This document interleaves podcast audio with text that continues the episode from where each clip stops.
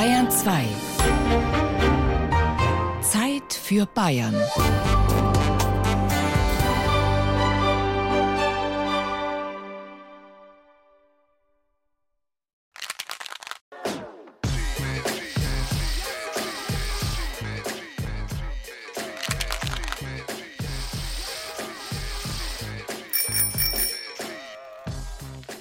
Ein türkisfarbener Trabi vor dunkelblauem Hintergrund. Das Auto sieht schon recht ramponiert aus. Die Reifen fehlen, die Windschutzscheibe ist zerbrochen, die Heckklappe schließt nicht mehr. Rot gemalte Schrammen erinnern fast an Wunden. Das Auto hat ausgedient. So scheint es. Daneben steht Old Love does not rust.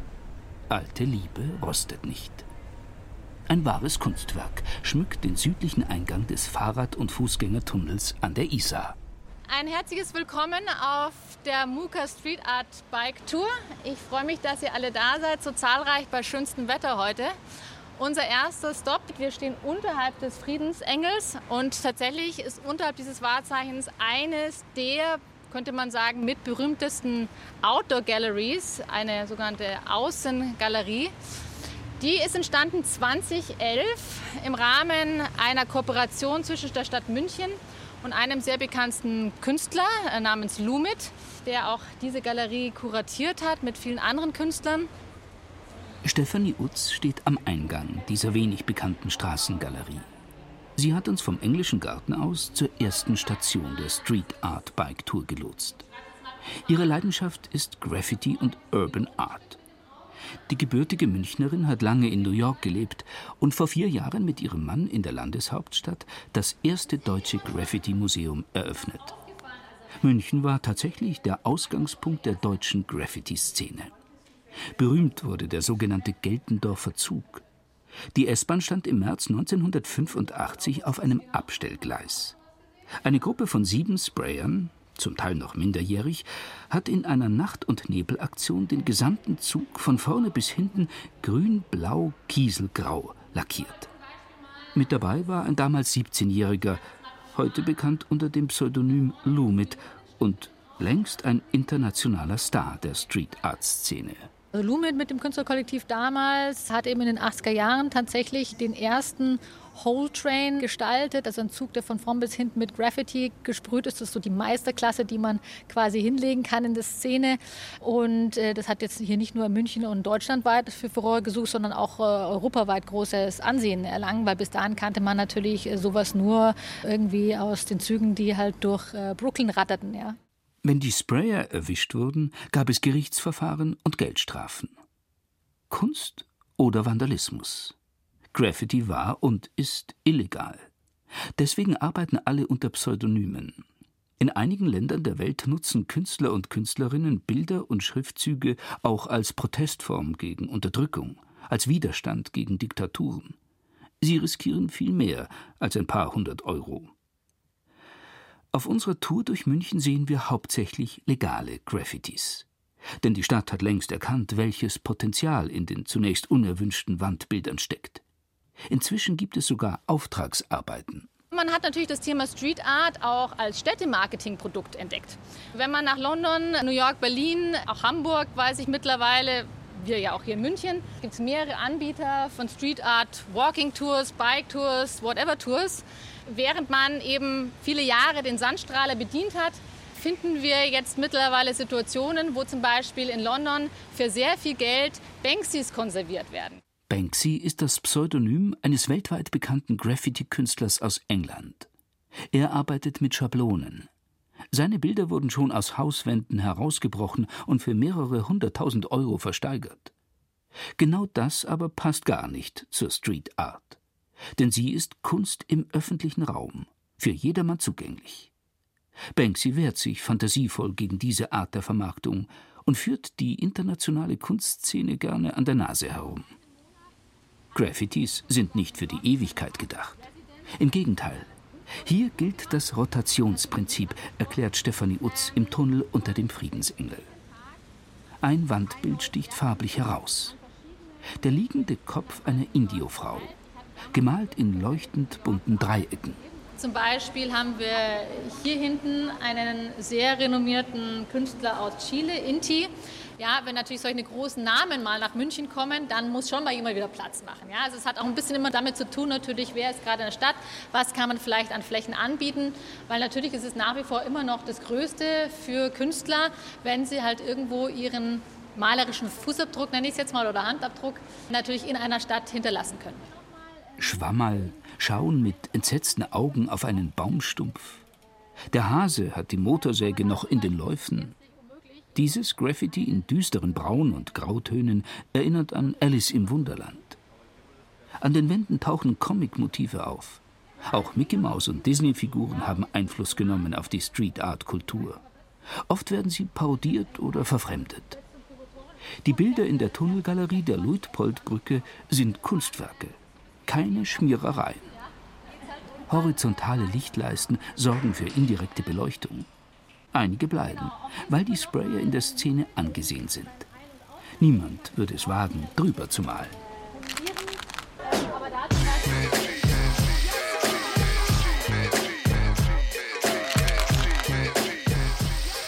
Szenenwechsel. Wir sind in Ampfen im Landkreis Muldorf. In dieser kleinen oberbayerischen Gemeinde ist in diesem Sommer eines der größten Graffitis entstanden.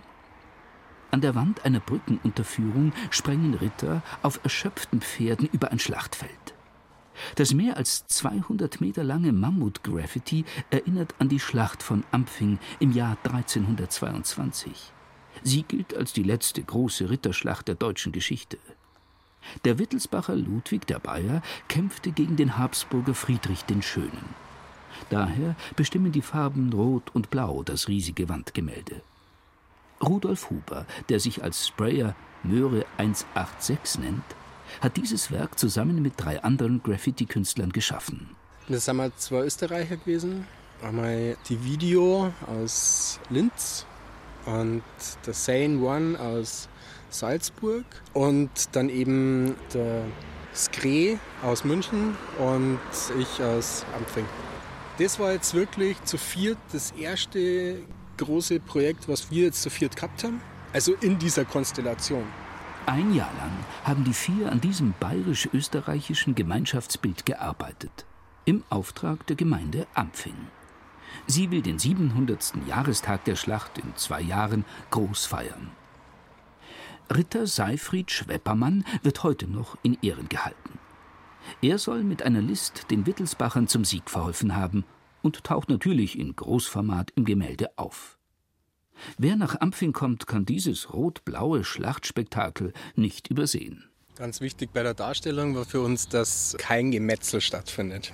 Also wir sind mal im öffentlichen Raum, im urbanen Raum. Schlacht heißt aufeinanderprallen. Es ist auch ein Aufeinanderprallen von Farben jetzt über diese Wand dargestellt. Also es trifft Rot auf Blau. Ja, Papa hat immer gesagt, Rot und Blau sind Kasper seine Frau, zwei Farben, die halt einfach überhaupt nicht zusammenpassen, wenn man es direkt gegenüberstellt. Aber wenn man sie gekonnt einsetzt, halt dann doch wieder miteinander funktionieren. Bei den Rittern im Ampfinger Schlachtentreiben sind nicht nur Männer am Werk. Eine Frau reitet unter den bayerischen Kämpfern. Vielleicht auch, weil für die Figuren eine Künstlerin zuständig war.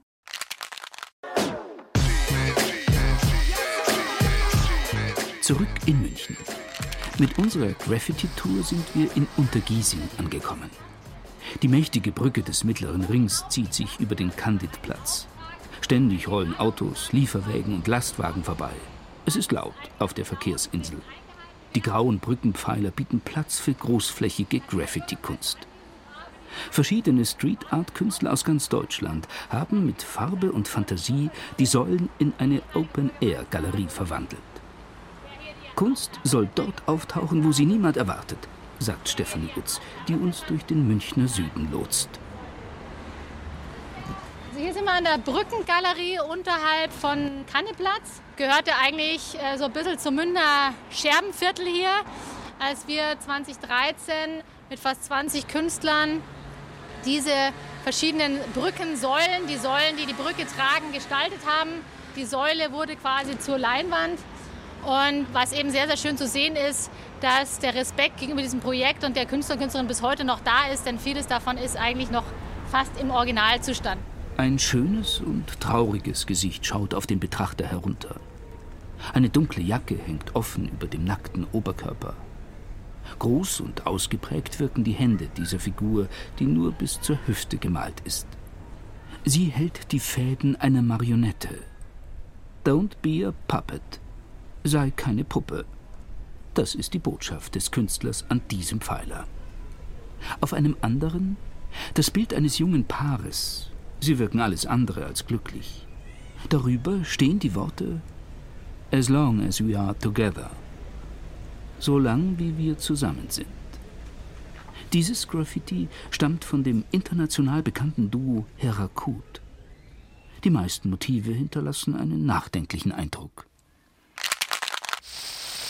Street Art findet immer im Freien statt, an der frischen Luft, manchmal auch in luftiger Höhe. Aus manchen Sprayern sind echte Künstler geworden. Einige Werke entstehen spontan, andere sind im Detail genau geplant. Sie wollen mit ihren Bildern etwas ausdrücken, experimentieren mit Farben und Formen, machen Graffiti aus Lust, manchmal auch aus Frust, jedenfalls sind immer Gefühle mit dabei. Und Lüftelmalerei? Wenn es den Begriff Street Art in Bayern nicht gegeben hat, dann war das, glaube ich, die Übersetzung schon Lüftelmalerei.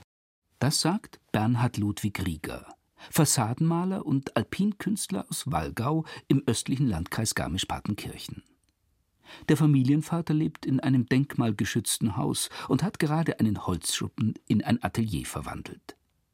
Rieger bezeichnet sich als zeitgenössischen Künstler. Er schafft Alpin-Pop-Art-Gemälde, Holzunikate, gestaltet Innenräume und verziert Hausfassaden mit Lüftelmalerei. Auch wenn er sich nicht unbedingt Lüftelmaler nennt. Die Lüftelmaler ist ja eigentlich die einzige Kunstrichtung, die eine Region prägt und nicht eine Epoche.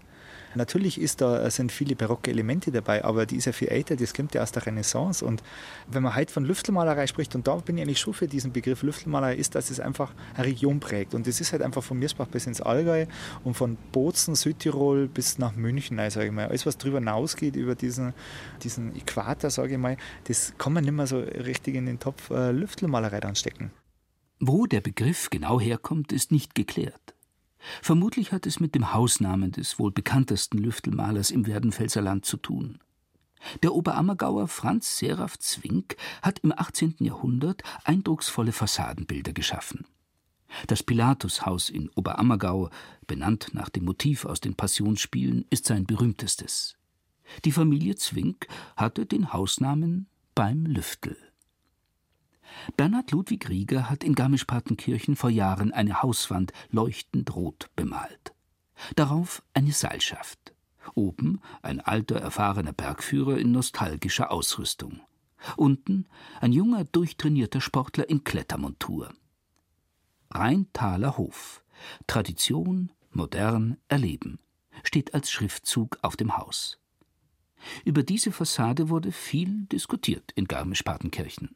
Vor 300 Jahren hat man auch äh, Themen, die im Haus vorgefallen sind, durch Heiligendarstellungen, durch Szenen oder durch ja, Leid oder Freude, die im Haus war, das hat man bildlich dargestellt und das habe ich da eben auch gemacht. Und das, deswegen macht es eigentlich zur zeitgenössischen Lüftelmalerei. Auch wenn da Widersprüche da sind, manche sagen, ja, das hat ja nichts mit Lüftelmalerei zu tun, aber ich finde schon, also für mich ist das schon wichtig gewesen und ich stehe da voll dahinter, dass man das heute jetzt, dass da nicht unbedingt jemand mit der Lederhosen umsitzen muss und ein Zitterspieler daneben und eine Sennerin im Dirndlgewand. Wir sind eine junge Generation und wir suchen ein bisschen was anderes. Und das Schöne ist eigentlich an der Malerei, dass ich den Generationenkonflikt, der im Haus stattgefunden hat, über drei Generationen da aufgearbeitet habe. Es ist meist ein Spagat, wenn man mehr oder weniger alte Motive der Fassadenmalerei mit neuen ergänzt. Vieles in Mittenwald und Garmisch-Partenkirchen sei erst in den 50er und 60er Jahren entstanden und habe daher keine historische Bedeutung, sagt Rieger. Er sieht sich als zeitgenössischer Künstler und will auch das darstellen, was jetzt in Mode ist. Und das ist eigentlich das, was mir jetzt da dran reizt, dass ich jetzt, wenn ich jetzt die Möglichkeit hätte und kann eine figurale Darstellung oder mehrere Personen oder eine ganze Gruppe am Fassade bringen, dass ich da schon eine Mischung mache zwischen jetzt einer, klassischen Lüftelmalerei, wo, wie man es kennt, also wo jemand mit der Tracht ist, wo aber ein Junger daneben sitzt, der vielleicht nur einen Janko und eine Jeans anhat. So, also einfach diese zeitgenössisch das Ganze umzusetzen. Und das hat man immer schon gemacht, die letzten 300, 400 Jahre, dass die Figuren, die dargestellt sind, immer in der zeitgenössischen Gewandung eigentlich sind oder in der Kleidung. Gibt es irgendeine Beziehung zwischen Lüftelmalerei und Straßenkunst? Außer dass beides an Bauwerken, oft in der Höhe und an der frischen Luft ausgeübt wird? Es hört sich ein bisschen seltsam an, die beiden Kunstformen in einem Atemzug zu nennen.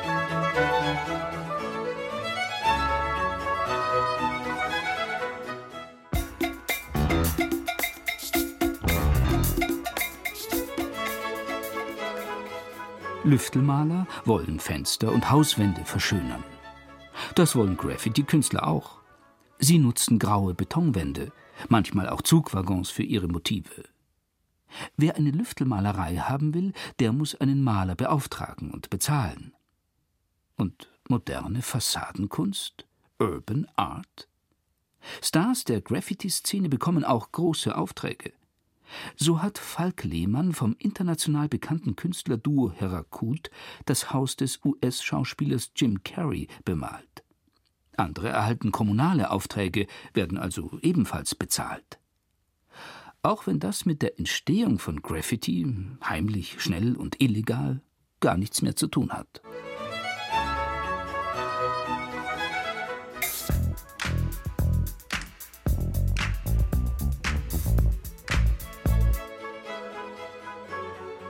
Alte Lüftelmalereien erzählen Geschichten.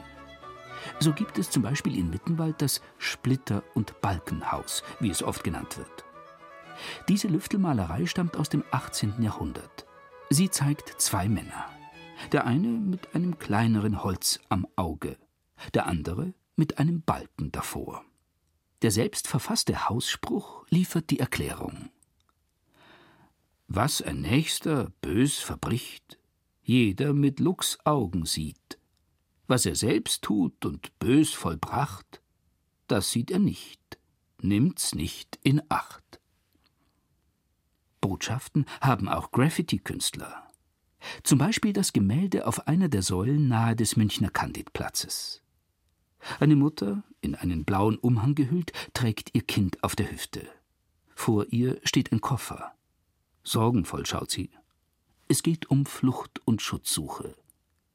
Neben dem Bild steht der Satz Wenn wir den Suchenden die Zukunft verwehren, was für Menschen sind wir dann?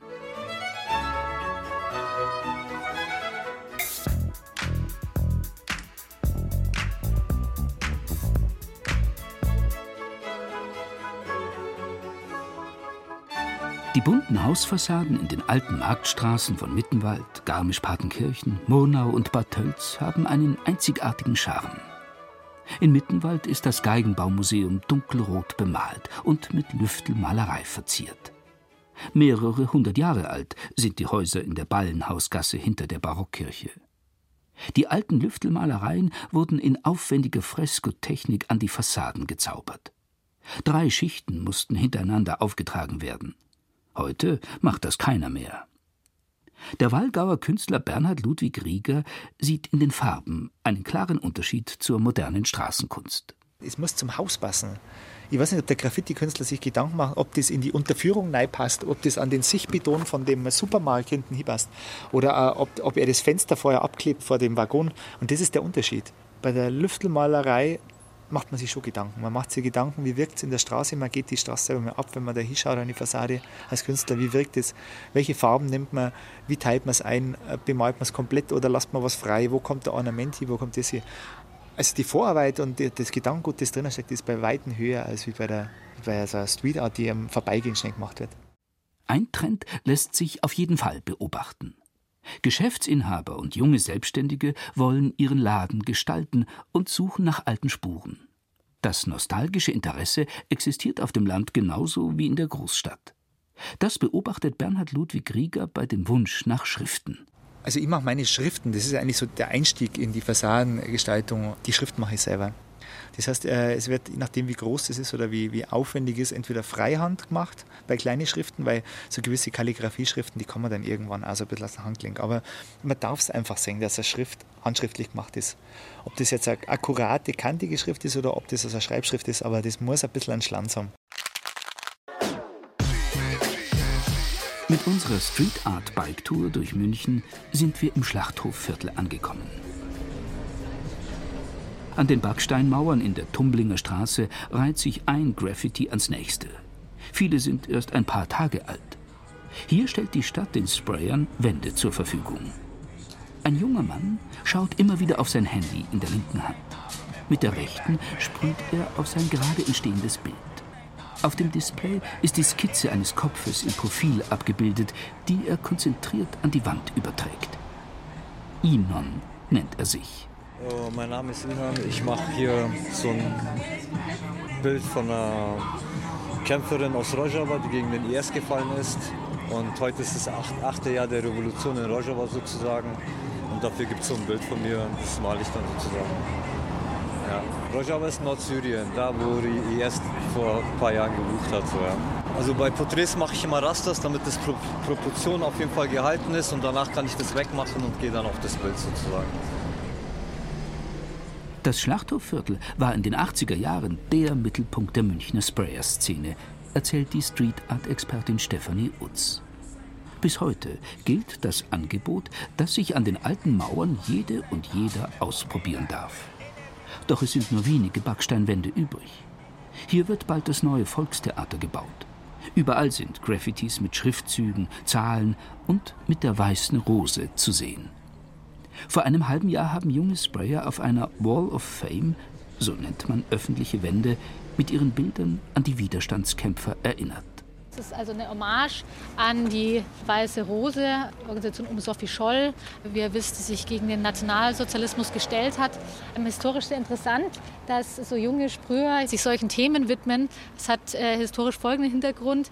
Die Weiße Rose, die Organisation der Weiße Rose und dieses Emblem, das ihr sicherlich alle vor Augen habt, war tatsächlich eines der ersten Stencils. Also die haben tatsächlich, um diese Flugblätter eben in mehrfacher Version kopieren zu können, um sie ja dann zu verteilen, aber auch um zum Beispiel Beispiel im öffentlichen Raum Slogans mit ihrem Logo sozusagen anzubringen, damals noch mit so Teerfarbe.